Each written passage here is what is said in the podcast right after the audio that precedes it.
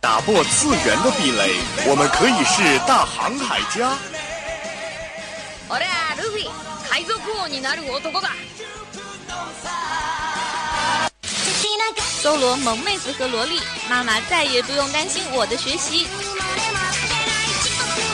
儿子，儿子。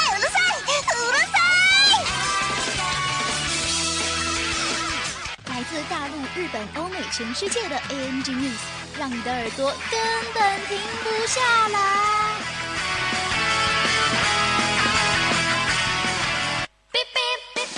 新番旧话，同人 online，只有你想不到，没有你得不到。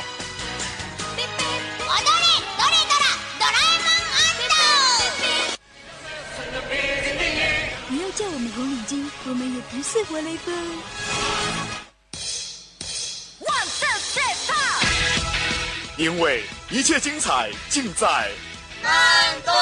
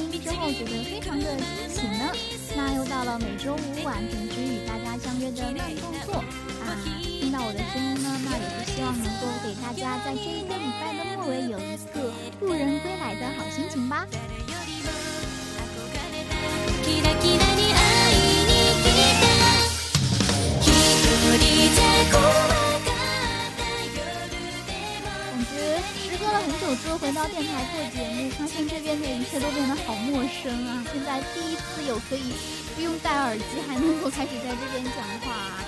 嗯，觉得这边的小鱼都还是非常的熟悉的，但是人却换了一波又一波，觉得自己好像有一种老了的感觉。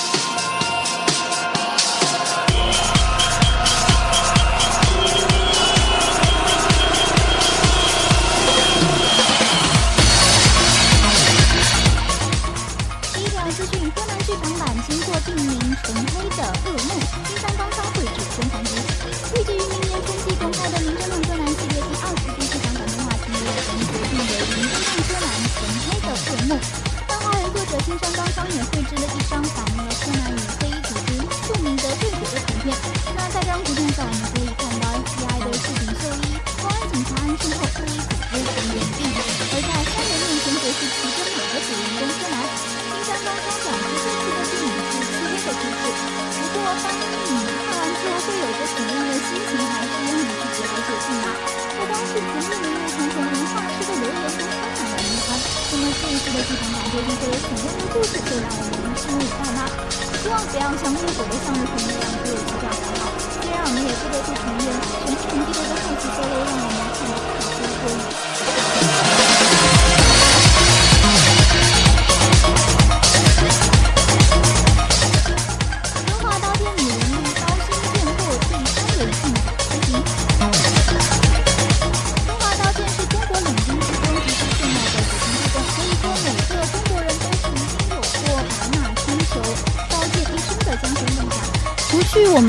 亮相于各类文化影视作品中的刀剑外，一些历史上真实存在的刀剑对众人来说更是别具魅力。日本将古代刀剑与二次元动漫形象相结合的书《中华刀剑女人录刀心剑魄》已经在我们今年的十月上市，与广大读者见面了。那在这本书中呢，也是感觉非常具有跨时代意义的一本器物拟人类图书。它截取了中华刀剑史上最具代表性的刀剑文物，用时下最流行的二次元动漫形象重新演绎了出来。那本系列图书第三轮竞稿已经如火如荼的进行中，相信这一本书的创作形式完全可以在良性竞争机制下不断超越自我。后续系列将更加精益求精，不断发扬中华刀剑文化，将中华刀剑魅力传播到更远的地方。如果想购买的话，小伙伴们就要在网上好好的搜索一下喽。其实这样的一种类型，之前好像在日本会比较多，他们会把什么化学啊、生物啊，各种各样的形象都用萌萌的这种漫画表现出来。我觉得能够在中国看到这种类似的书也是很不错的。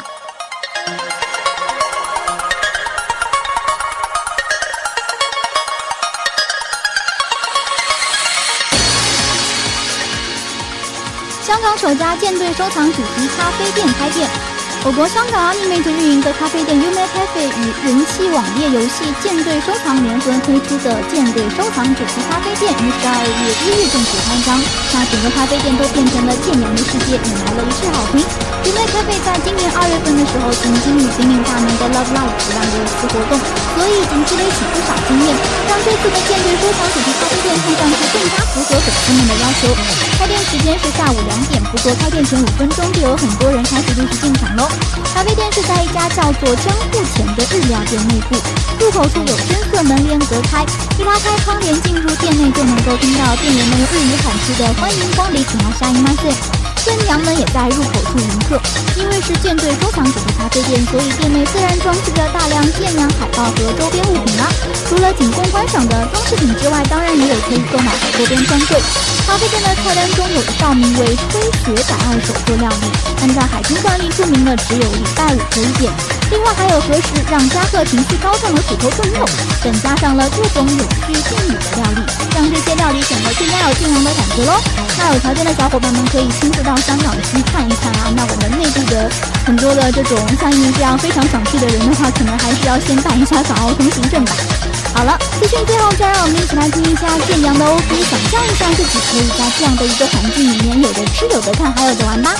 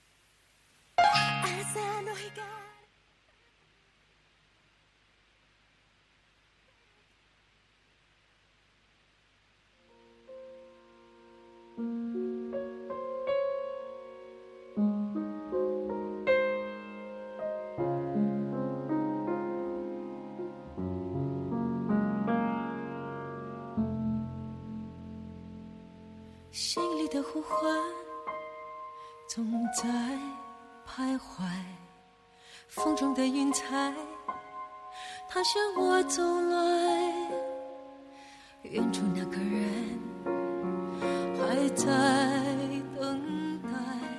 熟悉的声。在一首非常燃的歌曲之后呢，我们第二个板块用了一首非常温柔的《从前的我》作为开场。那第二个板块动漫主打，今天要跟大家聊的呢，是一部叫做《大圣归来》的国漫先驱作品，许你一个盖世英雄。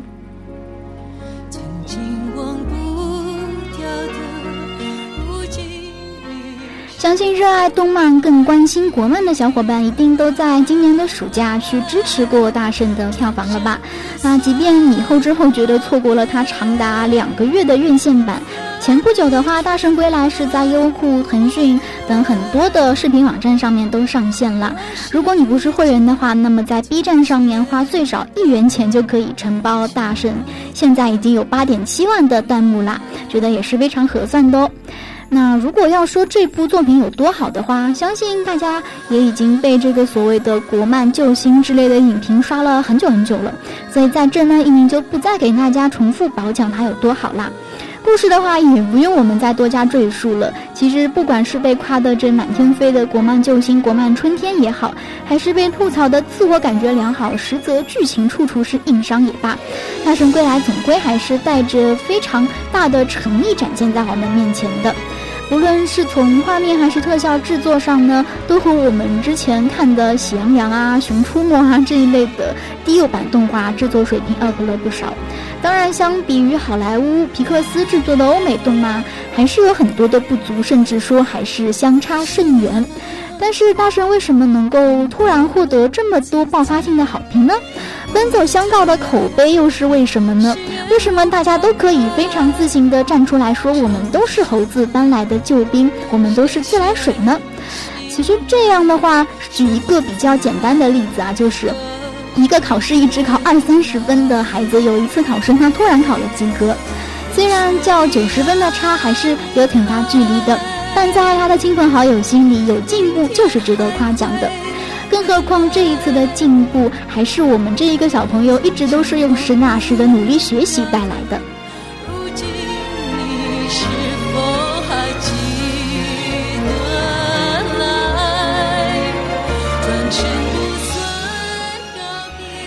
在大圣面前，也不乏有剧情好、画面精美的国产动画电影。像您在电影院看过的《秦时明月之龙腾万里》，我感觉也是非常的棒啊！没有给他这个虽然放了很多年的，但是制作一直都还蛮不错的动画片本身丢脸。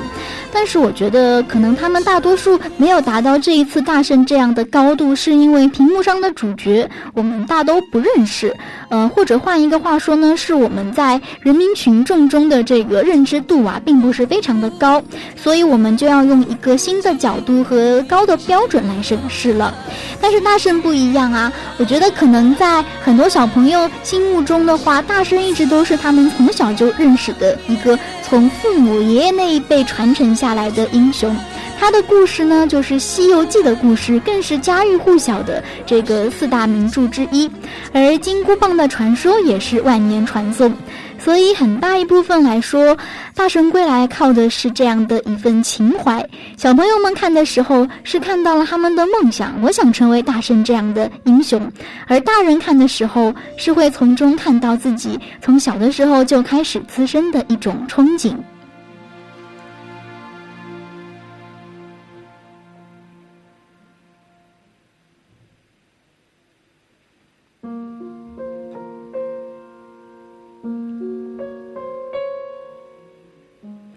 相信我们会去电影院看动画片的人很少，但是最近几年的话，看这个青春片的一定很多吧？我好像印象中每隔两三个月都会有一部所谓的青春情怀电影，比方说《致青春》到《同桌的你》，从《栀子花开》到《左耳》，那个套路都非常的烂啊，然后而且都很俗很俗，所以我们也都是难以再发现什么璀璨明珠了。嗯，所以最近的话，那一部《我的少女时代》上映的时候，大家都看的都热泪盈眶啊，说为什么那么中二、那么狗血，却让我看的那么感动呢？所以其实意义差不多啦。大圣这次的利益和主打呢，它的就是不一样，它所主打的是英雄，而我们这个时代需要英雄，所以大圣就回来了，呼应了我们大圣归来这样的一个主题。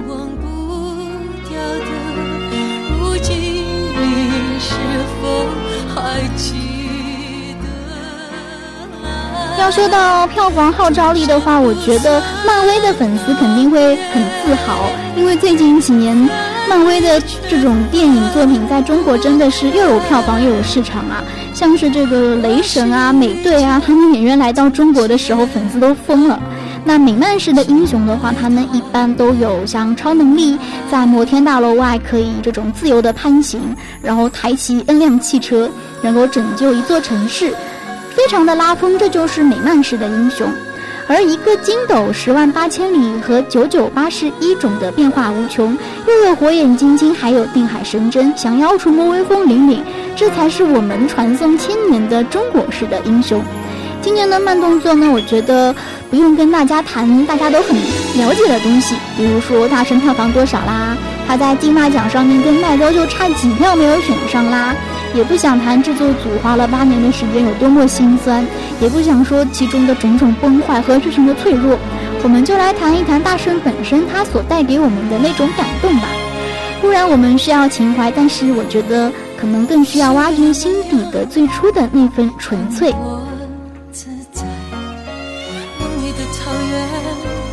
誓言如花开，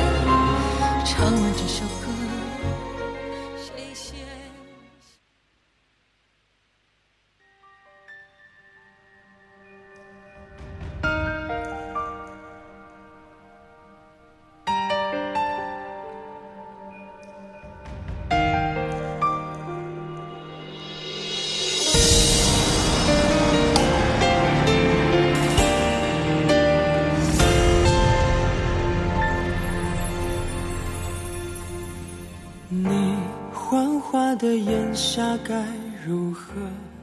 其实我看的有关大圣的电影第一部并不是大圣归来很多人应该都看过那个水墨版的大闹天宫吧而且我们每一个暑假都要重播的除了还珠格格还有六小龄童版的西游记。大圣就是这样带着满身的桀骜不驯威风凛凛的活在我们的童年里我们的青年里活在我们的一辈子中。他就是英雄。待我腾云驾龙，穿越风起云涌，回护千万人的唱诵。这样的一个角色之所以一直充满魅力，大概于他在于他的复合型人格。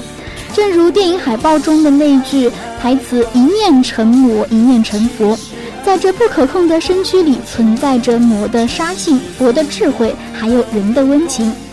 但在大闹天宫之前，其实这一个桀骜不驯的猴子，就是顽石里日夜山川孕育的一缕军魂，空有比天高的傲性和血性，却无人叫嚣他，想他忍之、从之和敬畏之。所以大圣在那个时候呢，也只能够像一个愣头青一样，被满天神佛忌讳压制。最终真相大白下，才有了毁天灭地都不怕，只求焚天大闹一场。也只有寂寞山中漫长五百年的进步，才会给他消停的时间，让他有一段时间去怀疑、去思考、去发掘。除了翻天覆地之外，还该有其他什么呢？而在这个时候，光头小儿江流儿正是应了这个机缘。也许。他们两对的关系就相当于父子一样，也是一种命中注定吧。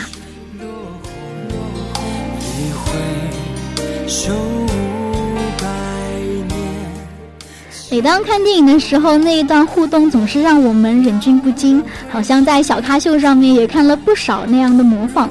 尽管他们如父如子，但是有的时候还是会坏心眼的想。其实那威风凛凛、神通广大的花果山水帘洞美猴王，其实也可以是之于小王子的那只红毛狐狸呀。不知道是否是出于主创的设计，总觉得手在整部电影里是一个特别重要的符号。同样是一只手，如来一掌就能够压得孙猴子五百年不得动弹，混沌出手就是夺人性命。而最最炫目的那个画面，就是他五指并作。耳从耳窝里取出了一根金箍棒，我感觉那一幕的话，好像印象中就是在看预告片的时候被这一幕打动的。而且我看完了之后，网上还有那种呃设计的是金箍棒是在挖耳勺，已经非常中二的入了一个，但是其实表示它的这个挖耳朵效果并不是特别的好，而且感觉用金箍棒来掏耳朵就特别的逼格很低，所以一直都是把它拿来放在这个抽屉里面供奉着。我感觉这样的一个形象了的话，就非常的能够容易展现我们中华文化中对于英雄的这样的一个定义。这样一个拥有深可通天、重一万三千六百斤、起落之间天地改色的一个道具，那在这么多手的画面之中呢，通通都代表着杀戮和镇压。所以在这个时候，我们就需要一个小朋友，小小的江流儿，怯懦的用他小小的手掌贴合在冰面上。五百年的冷就被一滴血的温暖所驱散，冰封散去，大圣归来。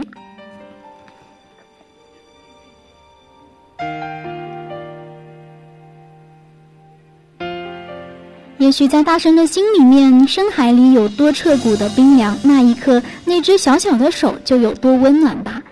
多么庆幸，在这样的一部作品中，导演设计了这样的一个故事。让一个非常桀骜不驯的猴子和一个小朋友天真纯真无邪的性格相逢了。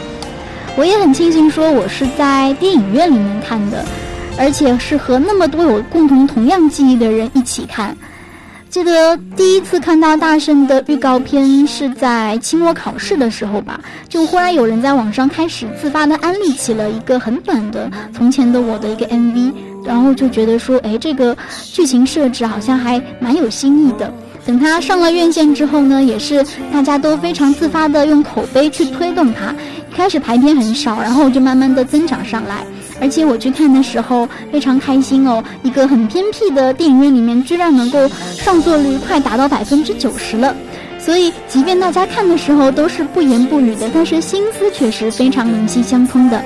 因为这正是我们这一代人共同的回忆，也是爸爸辈、爷爷辈共同的回忆。在看电影的时候，经常会看到旁边的小朋友和父母一起来看。小朋友看的时候，那就两眼放光，觉得说哇，真的好厉害。当然，父母在看的时候，可能看到的就是从小时候心中所植入的那种对于大圣的爱吧。心里面某一个角落里面落满了灰尘的猴子布偶，也开始从这个时候拎出来扬扬灰，晒在日光下，重新打一声招呼，说一句好久不见啦。从明朝至今五百年了，嗯，感觉市场上面一直都在不停的再版我们的《西游记》，而画本里面的猴子也传唱了五百年，祖祖辈辈我们都在被它打动，所以也是时候让我们的故事去精养四座，令人拍案称奇了。希望在不久之后，我们的《大圣归来》能够在海外、在日本、在美国很多地方上映的时候，能够让当地的华人产生这样一种属于。这片故土的情怀吧。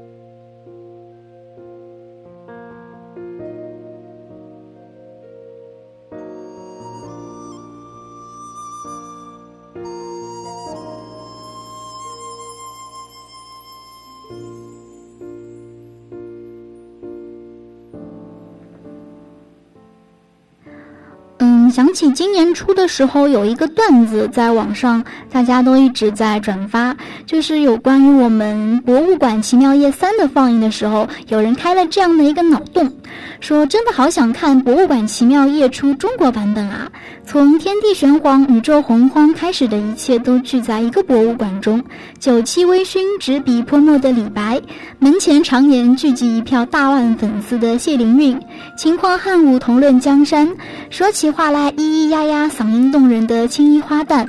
龙凤麒麟懒洋洋地躺在屋顶，周身泛着金光的十二生肖，有太多可以想象的故事啦！大家都纷纷点赞转发，说：“哇，我们真的是有很多很好的故事，这样的故事题材这么多，加工酝酿一下都可以是好故事和好影片。但是我们真正缺的是讲好一个好故事的能力。想象一下，如果能够有这样一部。”嗯，中国版的《博物馆奇妙夜》的话，它好像不只是三部，可以四部、五部、六部的拍下去。我们可以在荧幕上看到好多闪闪发亮的，可能是我们课本上，可能是我们绘本里面的熟悉的人物，这样的感觉真的是非常的不错。人说《大圣归来》是国漫崛起、国漫春天什么的，其实言之还是有点过分了。但是在大圣身上的话，还是看到了国产动画的希望吧。就像他的导演田小鹏这样讲到说，其实我们自己也很清楚，这样的一部作品还有很多的不足。但是可能是因为我们的观众们都太缺少能够让他们眼前一亮的作品，所以这样一部及格分的作品能够才给有了这么多好的评价。所以说，我们看重的其实真的还是你们有没有用心吧。只要动画从业者还有希望，还有付出的这种勇气，我们就会点赞，就会支持你们的票房，让你们能够得到相应的回报。但是在这样一份褒奖的之后呢，也是看到了很多希望背后的问题。就好像一个大圣是不够的，这样的大圣也并不能够完全象征着国漫复兴。他虽然很能打，但是弱点也挺多的，所以实力上和曾经惊艳世界的前辈也完全不能相提并论。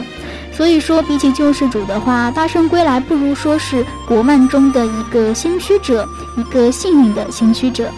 他最大的成就呢，是为我们后人指明了一条道路。这条路虽然很崎岖，虽然前途未卜，但总比原来没有的要强得多吧。所以，就让我们追随着这位先驱者的步子，踏着他指明的道路，一起向着国漫的未来走去。我想，国漫的未来一定是天晴正好，艳阳满地。所以，那就在我们主打最后，一起来听一首歌吧。嗯，我一直都觉得这首。叫做《悟空》的歌，其实会比很多《大圣归来》自己本身所创作的主题歌曲更加契合他的这个氛围。相信在网上很多人应该都被这个水军安利过这首歌了，来自于戴荃老师的《悟空》。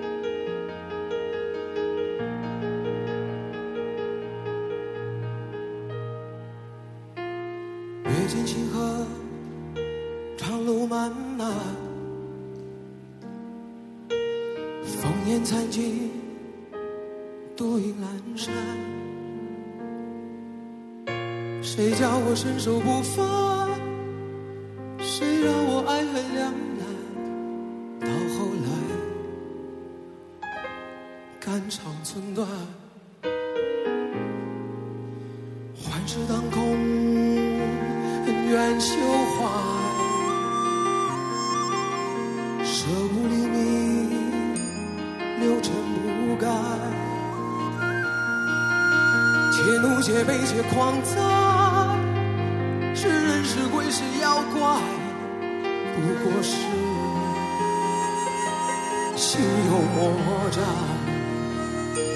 叫一声佛祖回头无岸贵人为师生死无关善恶浮世真假界尘缘散聚不分明。tanto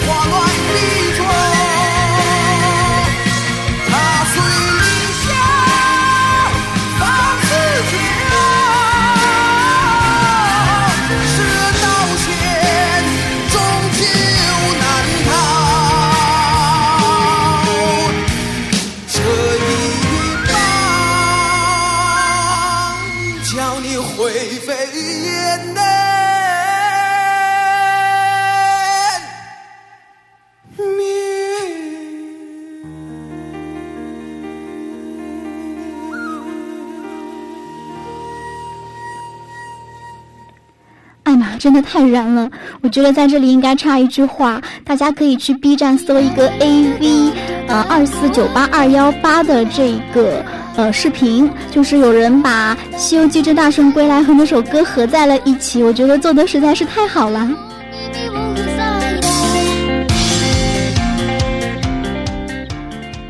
嗯，那马上进入今天的第三个板块，给你好玩吧。既然我们刚刚聊的是一部国漫先驱作品，那就顺便来扒一扒其他一些非常良心的国产 A C G 吧。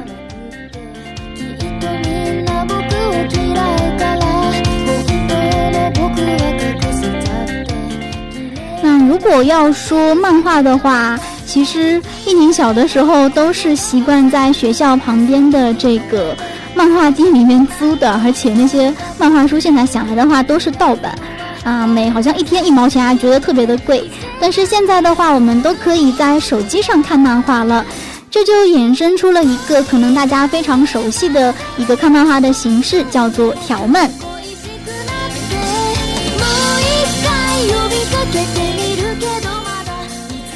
相信很多人应该都在刷微博的时候会看到一些条漫中的句句。他们是逢更新必上热门。举个例子，欧的仙的十九天，韩九的 SQ，还有非人哉，还有幽灵馒头的快把我哥带走和头条都是他，这些全部都是一名加他特别关注，里面一有更新都要马上就看的。那由这些漫画家所组成的呢，还有两大我们呃国内漫画界的觉得比较牛逼的社团吧，呃，一个叫做夏天岛，一个叫做木星社。它旗下呢是汇聚了很多非常具有呃创作力和优秀画工的漫画家，像是木司、棉狼、徐璐、谭九、的仙、夏达，都是我们非常熟悉的。我在之前呢也买过他们的一本短篇集，就叫做《十九天》。值得一提的是啊，现在在微博上大红大紫的条漫十九天呢，其实一开始就是这本短篇集里面的一个非常短小的篇章。没有想到作者后来开脑洞，再加上我们那些粉丝的这个推动啊，能够让他现在这么火。记得他们十九天和呃 SQ 他当时出本嘛，然后在漫展上面首发的时候，真的是锣鼓喧天，人山人海，一名没有去现场。后来想在网上收一本二手，居然都炒到了一两百了，实在是收不起。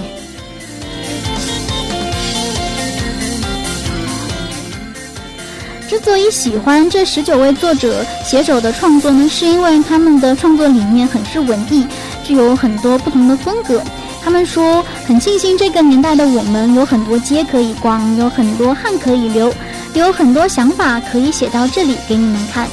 也许我们也可以看到不同的一天和相同的十九天。十九天讲述的就是这十九个漫画家所拥有的不同的一天，和十九位居住在不同国度、不同环境、拥有不同的职业、学历、爱好和专长的画手，他们各自演绎了一段别具风味的短篇集。我觉得条漫能够吸引到我的话，可能是因为相比起日漫和美漫，他们都非常富有中国文化的韵味，而且还贴近我们的生活。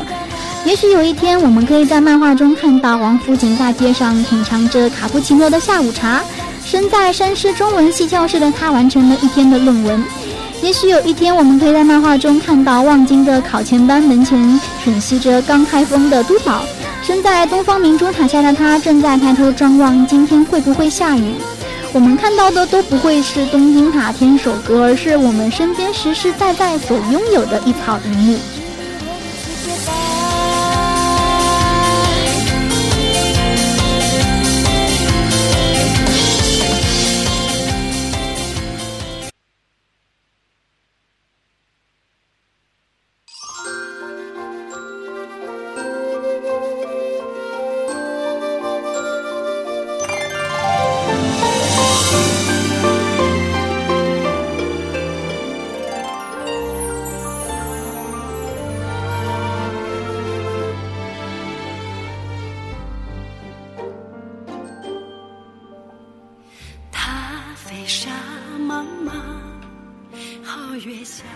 非常富有古风的歌曲啊！说到古风的话，还觉得挺开心的。很久没来台里了们了，然后今天和小伙伴们一起聊天的时候，发现这一届进来了好几个，嗯，算是混古风圈的，呃，新播吧，还挺开心的。记得当年我的时候，感觉在台里面就非常的弱小，因为非常喜欢的这个古风，基本上没有跟我一样的爱好者。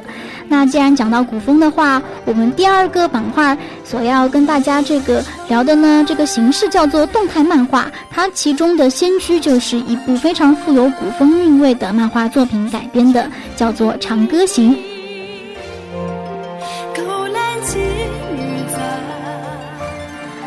《长歌行》呢，目前已经在网上更新了三话了，是收获了一片的好评。一开始它这个动态漫画形式出来的时候，还觉得有点好奇，为什么不直接做成这种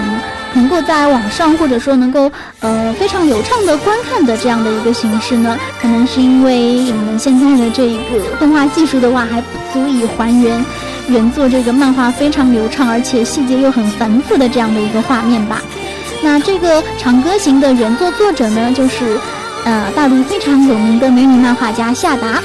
夏达的自我突破之作就是这一部《长歌行》了。他连载已经走过四年时间，凭借细致的工笔、盛唐的气魄，吸引了包括海内外很多很多的忠实粉丝。而这一次的话，动态漫画版呢是非常完美的还原了原作中的各种细节。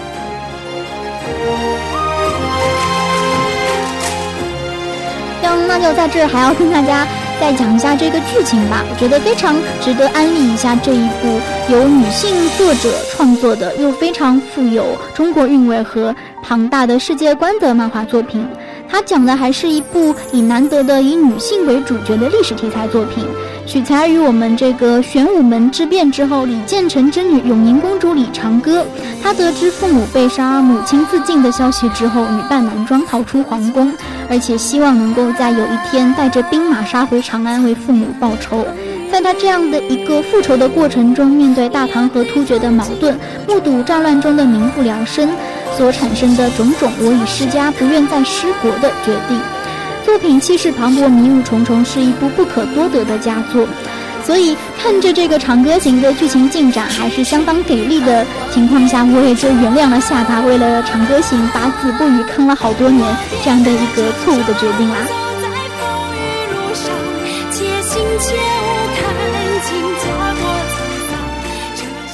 除了保留了原作画面外呢，我觉得吸引大家另外的一个点就在于动画片是有配音的。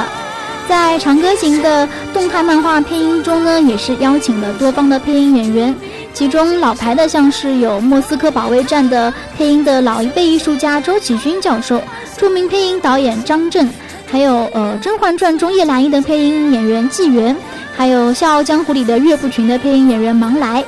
当然，我更熟悉的就是我们的这个新生代配音演员，像是朱雀臣，呃，陈姐她是有给《古剑奇谭》游戏版中的风晴雪配音，还有广受欢迎的网配剧剧凤三和轻薄的假象啊，我最爱的相爷。那除此之外的话，给小长歌配音的还是一个小萝莉哦，年仅十一岁的刘书涵。所以可以说，在这一部作品中呢，我们的国语四代配音演员齐聚一堂，共同为他献身，实属难得。主题曲上，我现在在给大家播放的这首歌曲呢，就是呃《长歌行》动态漫画版的这个主题曲啦，由我非常喜欢的创作组和 iTunes Star 演唱。嗯，名字呢就叫做《长歌行》。那这个组合的话，就是以呃古风作品见长。此番合作也是为我们这个动态漫画增色不少，也是向大家强烈安利，快快跟艺宁和小伙伴们一起走入古风界，然后每个月就会花钱买很多的碟，然后每个月都吃土啦。就是暂藏进行囊，趁我手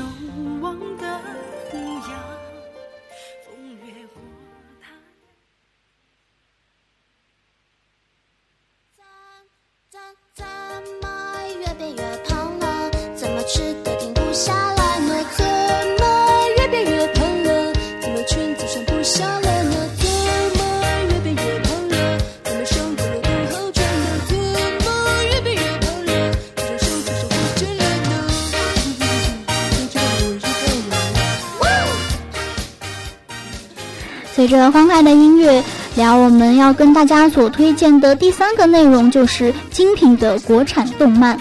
可能大家心目中的话，讲到精品国产动漫，觉得最有名的应该就是《秦时明月》的吧？好像在上个礼拜，《秦时明月》的。呃，真人电视剧版是在我们的芒果台开播了，一宁很瞎的去看了两集，然后就觉得更瞎了。我天呐，感觉每一个画面截下来都是非常完美的表情包，怎么能够丑成这样呢？所以大家相信我，还是千万不要去看这个真人电影版了啊，真人电视版了。如果你是这个动画版的粉丝的话，你会很伤心的。那除了《秦时明月》这个动画版的话，还是有很多可能大家并不太熟悉的精品国漫，像是《不良人》，它这个走的就是武侠的风格；还有我觉得非常难得的一个神魔推理系，叫做《中国惊奇先生》，已经放了七十多集啦。还有像是我们一个比较值得推荐的，就是原创科幻和推理漫画，叫做《端脑》。我觉得能够在中国的这样的一个环境里面看到，呃，这种不是非常低幼的，而且还非常烧脑的作品的话，很佩服这个原作者，他们在创作的时候一定死了不少脑细胞吧。那在第三个部分呢，我觉得要跟大家非常值得强烈推荐的呢有两部，一部就是校园动画作品，叫做《查二二中》。嗯，这个《茶二中》名字看上去有点奇怪，取材于这个。非常让我们大家有共鸣的八十和九十年代的校园生活，我记得当时看的时候呢，虽然每一集很短。而且每一季只有十集，现在放了两季，一共也才二十集。但是真的是非常狂热的，迅速的把二十集全部都看完了。因为我觉得，相比起可能呃比较台湾化的呃那些年和我的少女时代，正其中的那种穿着校服，而且还会经常被老师训说啊怎么上课又睡觉啦，什么考试又考成这个分数，我觉得这才是我们这种悲催的那些年没有人追也没有追过别人的女孩的校园生活啊。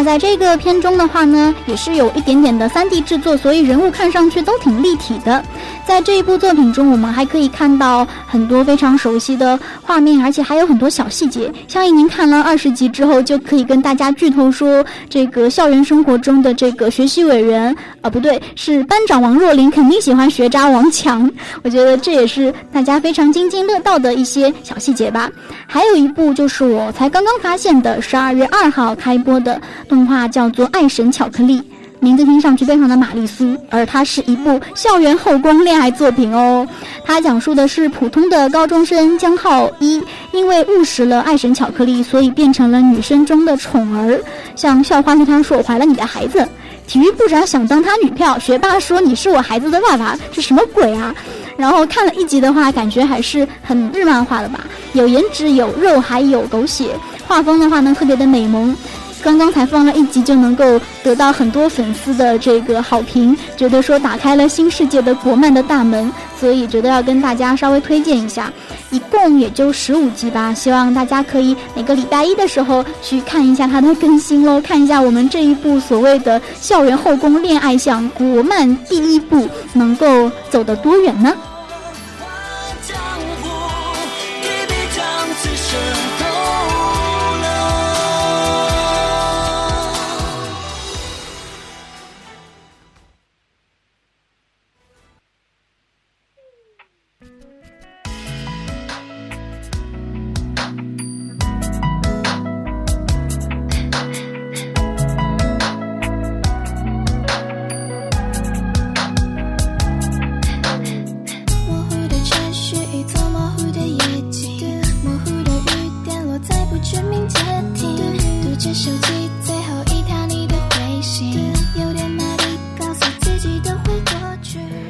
了条漫，讲了动态漫画，也讲了一些国新良产，呃良 良心国产的呃作品的话，我觉得还有一个板块就是国产的动画电影，也非常值得推荐啦。如果放在前几年的话，看着这个满屏幕的呃天线宝宝，然后还有喜羊羊和这个狼熊熊出没，我肯定不会有这个奖的欲望。但是我忽然发现，明年有好几部非常值得一看的国产动画电影要上映。那在这里也是要给大家安利一下，希望大家早早的加入水军，给票房做贡献。一部呢就叫做《小门神》，是由追光动画历时两年精心打造的 3D 合家欢动画电影，由王威执导。配音演员中，除了这个我们的矮大紧高晓松，还有我们的王大锤、白客，将于明年的一月一号在中国上映。里面讲述的是一个关于改变和如何有勇气面对改变的故事，由我们的这个导演啊，呃，由我们的这个王威担任编剧导演的这样的一个首部电影作品，展现出了很强大的野心。他所讲述的呢是发生在当代人间江南小镇和神界的故事。门神申叔和玉露是两兄弟。因为近年人间不再关注神仙，所以神界经济萧条，门神啊、土地爷啊、八仙等等小神仙，他们都面临了下岗失业的危险。所以呢，我们的门神玉露他就决定，呃，玉露他们决定去人间做一番惊天动地的事情，证明我们门神还是有价值的。那。申叔和玉律呢，是先后来到人间，遇到了小镇上面的单身母女小英和雨儿，之后发生了一系列意想不到的有趣的探险故事。看了一下预告片的话，特效做的也是蛮不错的。而且我觉得比较新鲜的是，可能大家现在能够知道门神是谁的人也挺少的了。相信您就算知道的话，也知道是这个秦琼和尉迟恭啊。没有想到这个申叔和玉律还是比秦琼和。尉迟恭更早的这个门神，所以我觉得还是挺适合大家一起去看一下、回味一下传统动漫的。像是这个磊叔这种学文化传理、文化产业管理，然后经常上山下乡的接触传统文化的孩子，应该会更加的赞赏吧。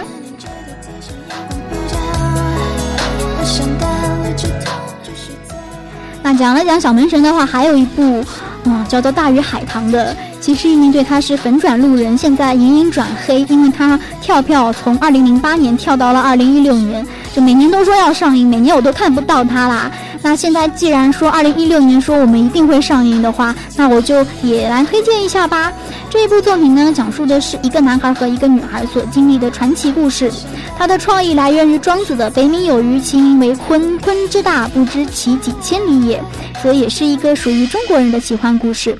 影片试图向观众展现那条游弋在每个人中国人血液和灵魂中的大鱼鲲。大鱼海棠给它的定义是科幻奇异。其实一早都在关注的话，我觉得能够从预告片中发现它的画风挺诡异的，但是故事又是以中国故事作为背景，所以可圈可点之处还挺多的。有兴趣的小伙伴们可以搜来感受一下。当然，我对于它二零一六年会上映，其实也不是很抱什么。啊，特别大的这个期待啦！那我们也是希望，在跳票了八年还九年之后，他们能够在第十年，十年到来之前，能够给大家献上一份值得一评的答卷吧。后一点呢，就是我们的这个大圣大圣归来第一部是以九点五六亿收官了，那它的这个第二部叫做大圣闹天宫，目前也在备案中。不过看了一下进度，好像最快最快也要到二零一八年了。不过所谓慢工出细活嘛，原来那个第一部也是花了八年的时间才磨出这一剑来啊，所以就让我们一起期待吧，让我们一起在第二部大圣闹天宫上映的时候，真正的给予他一个十亿八千万的惊喜吧。一生梦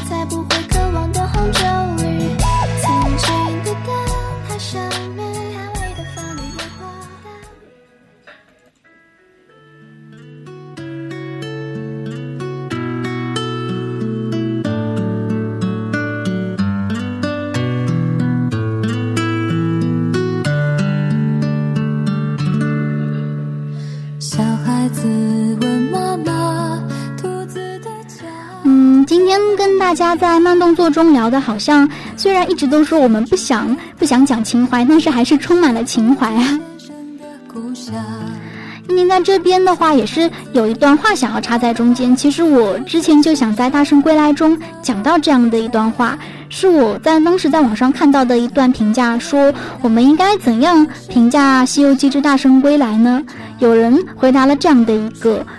呃，一段话，他说：“小的时候，我家伙食不错，邻居家伙食也挺好。我呢，自己在家吃两天，邻居家吃两天，开心的不得了。然而，我家伙食越来越差，没办法，我只好每天都去邻居家蹭饭。这一蹭就是快二十年。是的，邻居家的饭一直都挺好吃的，但是谁不想吃自己家里的饭呢？但是我知道，如今我自己家中弟弟妹妹们都还在吃屎，没办法。”他们没有吃过邻居家的饭，他们不知道饭和屎有什么差别。二十年够一代人了，在我孩子出生之前，我甚至想好了，哪怕喂他们邻居家的过期食品，也要比吃屎要强啊。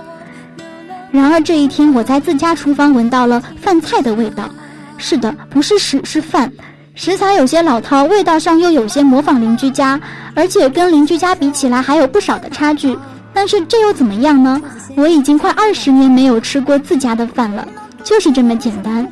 回家开饭了。当时看到这一段回答的时候，有一种这种啊热泪盈眶、泪流满面的感觉。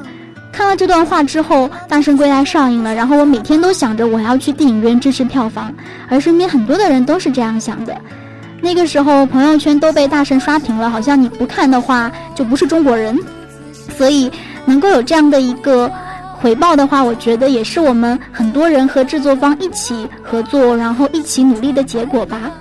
在这一期的慢动作中呢，是非常任性的跟大家讲了很多自己内心的想法，然后也是非常感谢文姐能够贡献出这样的一期节目啦。在这一期节目中呢，第一个板块 New Star 资讯全雷打，跟大家分享了三条呃日漫的资讯。在第二个板块和第三个板块，由《大圣归来》引发的对于国产动画的爱和情怀，那么也是跟大家讲了很多我所关注的条漫、动态漫画等等等等，希望大家能够一起喜欢，一起支持他们，让不久的将来不再是只有《大圣归来》这样的一个昙花一现的作品，让我们的每一天都能够是国漫的春天。那最后的最后，在跟大家说再见之前呢，要有一个私心，就是今天啊，十二月四号是印尼妈妈的生日，所以最后放了一首《兔子先生》，觉得比较能够代表我对我妈的心情吧。啊，感觉在比较遥远的地方，一个人生活也是让他们都挺担心的。希望每一天都能够让她开开心心的。然后我其实在这生活的很好，有很多小伙伴。在很久没有回到电台做节目的时候，看到窗户外面有很多的，哦不对，不是 不是窗户外面，是播音播音间外面有很多小伙伴朝我挥手，都是一张张熟悉的稚嫩的脸，现在都成长的这么大了，真的是好感人啊！那在最后的话，希呃希望大家能够喜欢这一期节目，希望大家能够继续支持 FM 九五二，支持慢动作，也支持我们的国产动漫。嗯，非常开心。那做完这期节目，一年要继续宅在图文和寝室写我的论文啦。大家拜拜。小孩子嘟着嘴，说兔子先生。